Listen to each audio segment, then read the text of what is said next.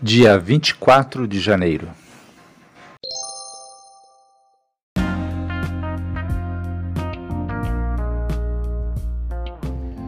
Bíblia Bom Dia, versão Nova Tradução na Linguagem de Hoje. Reflexões, Pastor Israel Belo de Azevedo. Áudio, Pastor Flávio Brim.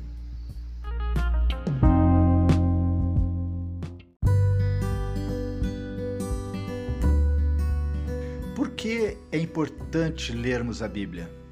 É importante porque a Bíblia ela é a palavra de Deus. Quando você lê a Bíblia, Deus fala com você. Tudo que Deus diz tem poder. Se você estudar a Bíblia com atenção, deixando Deus falar ao seu coração, as palavras de Deus vão mudar a tua vida. É por isso que é importante você ler a Bíblia, para ouvir a palavra de Deus.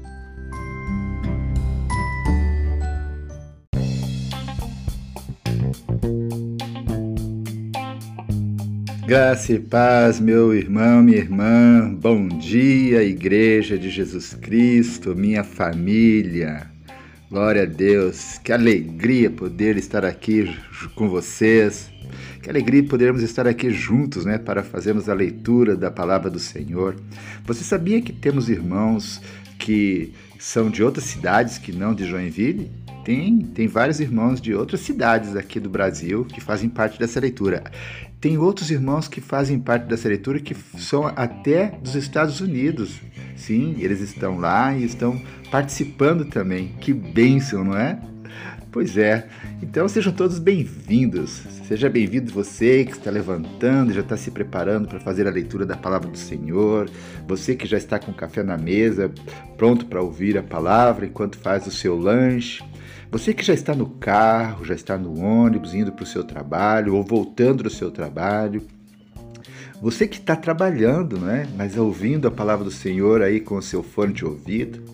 Você que está também preparando aí a sua refeição, seja bem-vindo em nome de Jesus. Você que está aí preparando o seu lanche, seja bem-vindo. Você que está faz, faz, fazendo o seu lanche, né? Está se alimentando nesse momento, seja bem-vindo. E você também, meu irmão, minha irmã, que já venceu o seu dia, está se preparando para descansar, que Deus te abençoe. Não deixe de ouvir a palavra do Senhor antes de dormir, já que você separou esse tempo precioso para leitura, para meditar. Então, convide o Senhor para ministrar ao seu coração. Vamos estar todos agora nesse momento orando, pedindo que o Senhor esteja abençoando essa palavra do Senhor. Sabe, Deus, na sua eternidade, sabe exatamente o momento de cada um de nós se reunir E para Deus tudo é presente, porque Deus não tem nem passado nem futuro, Deus é eterno. Então, enquanto eu estava aqui me levantando para fazer a, a, leitura bíblica, outros já, já tinham se levantado, outros ainda vão se levantar, outros. Então, os nossos tempos são diferentes, mas para Deus tudo é a mesma coisa. Então, as nossas orações chegam todas no mesmo momento diante do Senhor. E para Deus é como se toda a igreja dele aqui reunida está presente em um mesmo momento, ouvindo a palavra do Senhor. Então, vamos orar e pedir que Deus nos abençoe. Sejam bem-vindos. Vamos orar?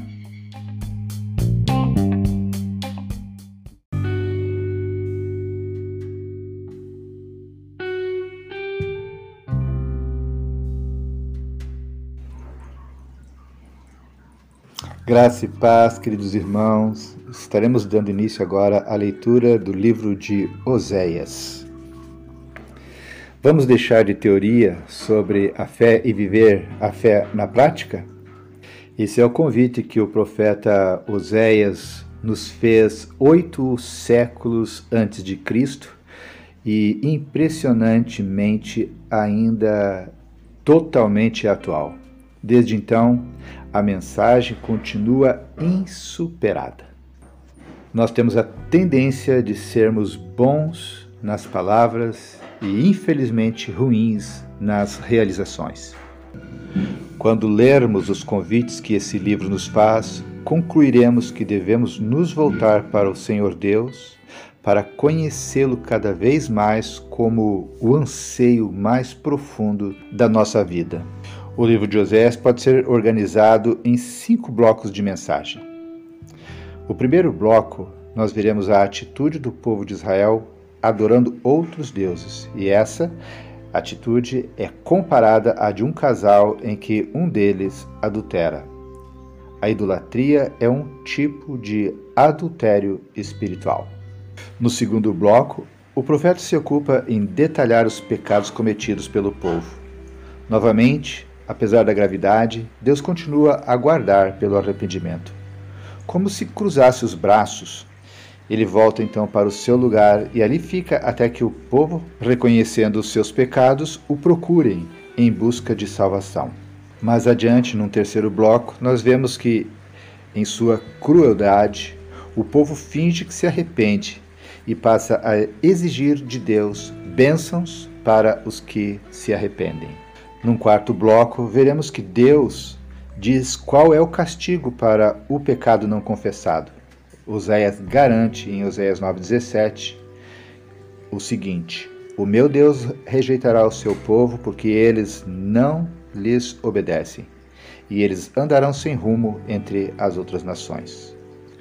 No quinto e último bloco, veremos uma reviravolta, não por parte do povo, que continua desobediente e infiel, mas por parte de Deus, que decide não desistir deste povo. Mesmo em meio ao castigo, a mensagem é de amor incondicional e de esperança plena. Num recurso rico de argumentação, o profeta mostra Deus perguntando, lá em Oséias 11:8, Israel, como poderia eu abandoná-lo? Como poderia desampará-lo? A resposta é inspiradora. Não, não posso fazer isso, pois o meu coração está comovido. Então, percebemos que prevalecerá a compaixão.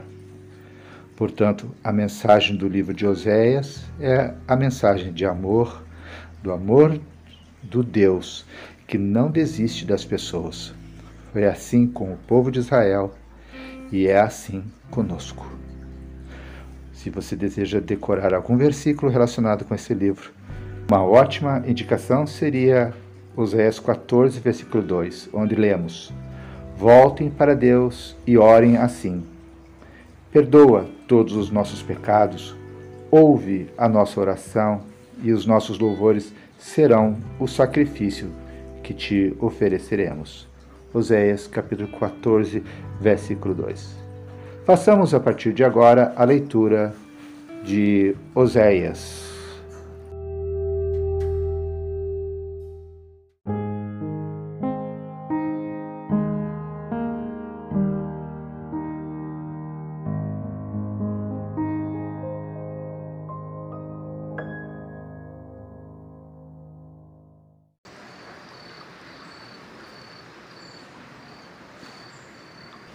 Oséias capítulo 1 Vamos orar? Senhor Deus, te agradecemos pela oportunidade de lermos a tua palavra nesse momento. Mais uma vez, pedimos, Senhor, que o teu Santo Espírito esteja trazendo luz aos nossos corações e revelação para compreendermos o teu querer através da leitura da tua palavra. Amém. Esta é a mensagem que o Senhor Deus deu a Oséias, filho de Beri, durante os reinados de Uzias, Jotão, Acás e Ezequias, na terra de Judá, e de Jeroboão, filho de Joás, na terra de Israel. Versículo 2: A mulher e os filhos de Oséias. Quando o Senhor Deus falou pela primeira vez por meio de Oséias ao povo de Israel, ele disse a Oséias: Vá e case com uma prostituta de um templo pagão. Os filhos que nascerão serão filhos de uma prostituta, pois o povo de Israel agiu como uma prostituta. Eles foram infiéis e me abandonaram. Então Oséias foi e casou com Gomer, filha de Diblaim. Quando nasceu o primeiro filho, o Senhor Deus disse a Oséias: Ponha no menino o nome de Jezreel, porque daqui a pouco vou castigar o rei de Israel por causa dos crimes de morte que o rei Jeú, o antepassado dele, cometeu em Jezreel. Vou acabar com o reino de Israel, e no vale de Jezreel destruirei o poder militar de Israel. Depois Gomer deu à luz uma filha, e o Senhor disse a Oséias: Ponha na menina o nome de não amada, porque eu não terei mais amor pelo povo de Israel, e não o perdoarei mas continuarei a amar o povo de Judá. Eu mesmo, o Senhor, seu Deus, os salvarei. Porém, não farei isso por meio de guerra. Não usarei arcos e flechas, nem espadas, nem cavalos de guerra e cavaleiros. Depois que desmamou a filha, Gomer ficou grávida mais uma vez e deu à luz outro filho. E o Senhor Deus disse a Oséias: Ponha o nome no menino, o nome de não meu povo, pois o meu povo de Israel não é mais o meu povo, e eu não sou mais o Deus dele. Versículo 10. A futura grandeza de Israel. Um dia o povo de Israel será como os grãos de areia do mar. Será tão numeroso que não poderá ser contado nem medido. E no mesmo lugar onde Deus disse: Vocês não são o meu povo, ali ele dirá: Vocês são os filhos do Deus vivo. Os povos de Judá e de Israel se unirão e juntos escolherão um só chefe. Serão mais uma vez um povo poderoso e rico, como será grande esse dia, o dia de Jezreel. Término do capítulo 1, Oséias 1.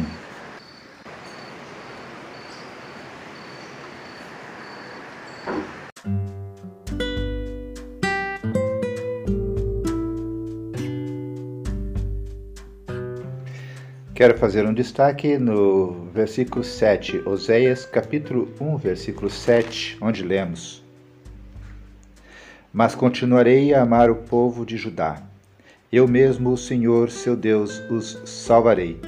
Porém, não farei isso por meio de guerra. Não usarei arcos e flechas, nem espadas, nem cavalos de guerra e cavaleiros. Oséias, capítulo 1, versículo 7. Quando lemos as histórias dos reis de Israel no Reino do Norte e as histórias do rei de Judá, que é o Reino do Sul, nós entendemos porque Deus continua amando Judá, o reino do sul. Todos os reis do norte afrontaram Deus claramente um após outro. Entre os reis do sul, vários buscaram estar em harmonia com Deus, mesmo em meio a alguns fracassos. Eles desejavam fazer o que era certo, valia a pena apostar neles. Deus coloca alvos para nós. Deus nos julga. Ele julga nossos atos, mas julga, sobretudo, a nossa intenção. Por isso, mesmo Judá tendo falhado, Deus continua a caminhar com o povo. É assim também conosco. Se o nosso coração está ligado a Deus, Ele vê. Para que sejamos fiéis, Ele provê recursos para que continuemos no caminho em que devemos andar. Quanto aos que se comportam como Israel, ou seja, o Reino do Norte, Deus continua disposto a caminhar junto, desde que desejem caminhar com Deus. Ele não se impõe, ele espera. Sim, Deus nos espera. Vários buscar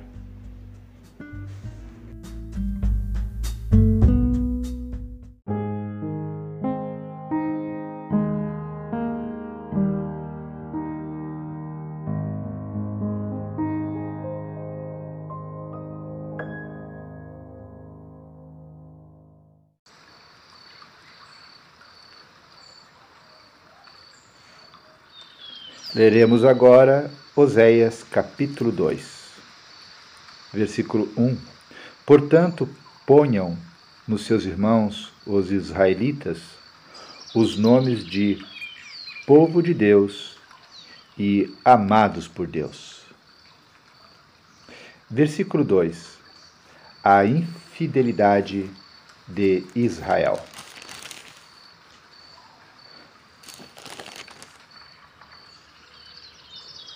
O Senhor Deus disse ao povo: Acusem a sua mãe, façam denúncia contra ela, pois ela não é mais a minha esposa.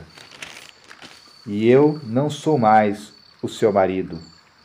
Peçam que ela pare de cometer adultério e que mande embora os seus amantes. Se ela não fizer isso, eu tirarei toda a sua roupa e a deixarei nua, como no dia em que nasceu.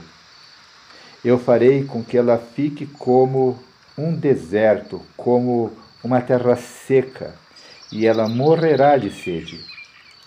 Eu não terei pena dos seus filhos, pois são filhos de uma prostituta. Ela se entregou à prostituição e mostrou que havia perdido toda a vergonha quando disse: Vou buscar os meus amantes, pois eles me darão comida e bebida, roupas de lã e de linho, azeite e vinho. Portanto, vou pôr ao redor dela uma cerca de espinhos e vou construir um muro na estrada para que ela não encontre o caminho. Ela correrá atrás dos seus amantes, mas não os alcançará irá procurá-los, mas não os encontrará.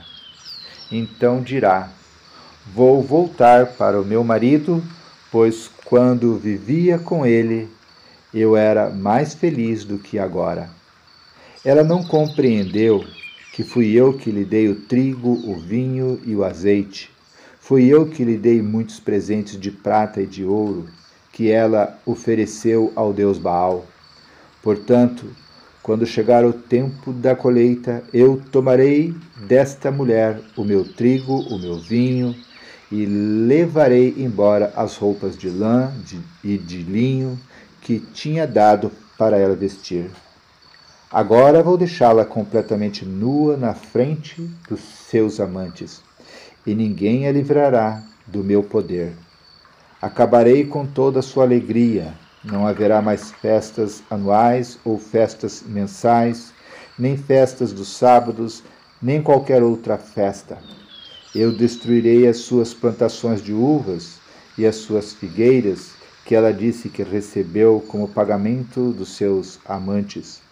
Só ficará mato e os animais selvagens devorarão tudo. Ela me abandonou adorou as imagens do deus Baal e queimou incenso como oferta a ele.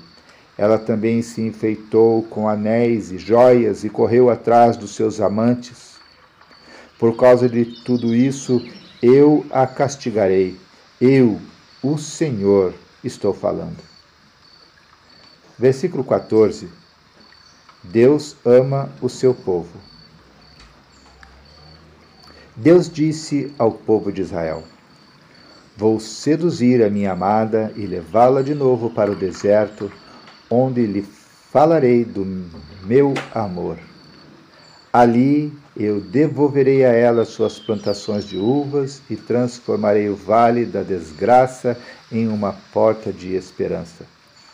Então ela falará comigo como fazia no tempo em que era moça, quando saiu do Egito mais uma vez ela me chamará de meu marido em vez de me chamar de meu Baal. Nunca mais deixarei que ela diga o nome Baal. Nunca mais se falará desse Deus. Sou eu, o Senhor, quem está falando. Naquele dia farei um acordo com os animais selvagens, com as aves e com as cobras para que não ataquem a minha amada. Quebrarei as armas de guerra, os arcos e as espadas. Não haverá mais guerra, e o meu povo viverá em paz e segurança. Israel, eu casarei com você e para sempre você será minha legítima esposa. Eu a tratarei com amor e carinho e serei um marido fiel.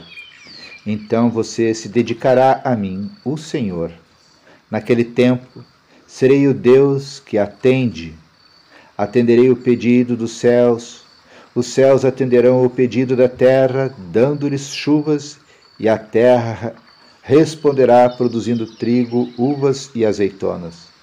Assim eu atenderei às orações do meu povo de Israel. Plantarei o meu povo na terra prometida para que eles sejam a minha própria plantação. E eu amarei aquela que se chama não amada. Para aquele que se chama não meu povo, eu direi: Você é o meu povo. E ele responderá: Tu és o meu Deus. Término da leitura de Oséias, capítulo 2.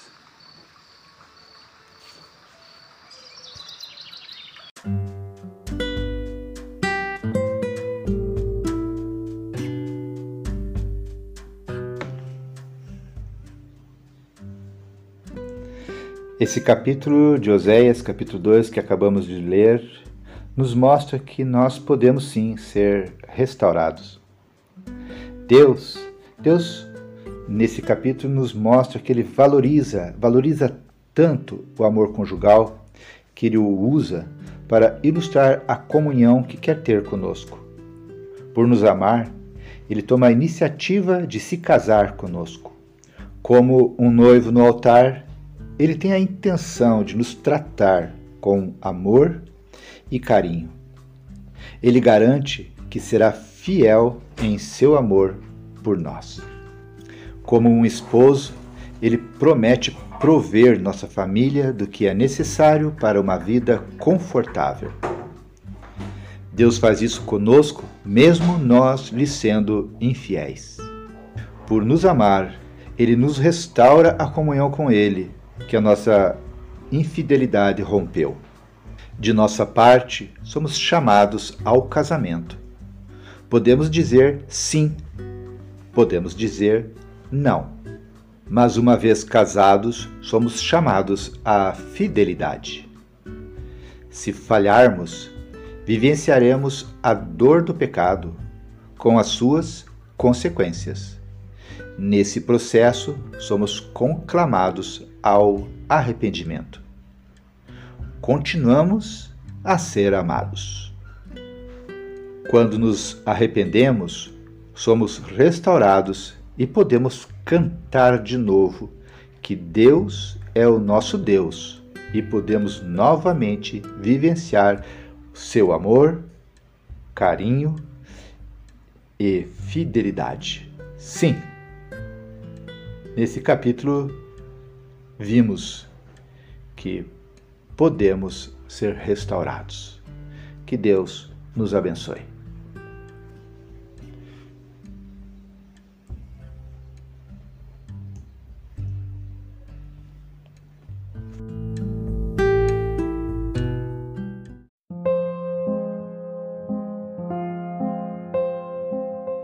Deus querido, Deus amado, te agradecemos, Senhor, pela leitura da tua palavra de hoje.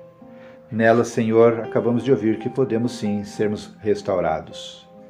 Deus querido, tudo que nós queremos é experimentar, é vivenciar o seu amor, o seu carinho e a sua fidelidade.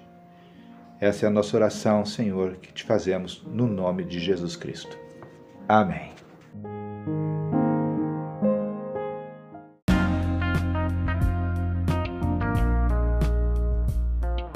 Que bênção! Terminamos mais um dia da leitura da Palavra de Deus. Já estamos no dia 24 de janeiro.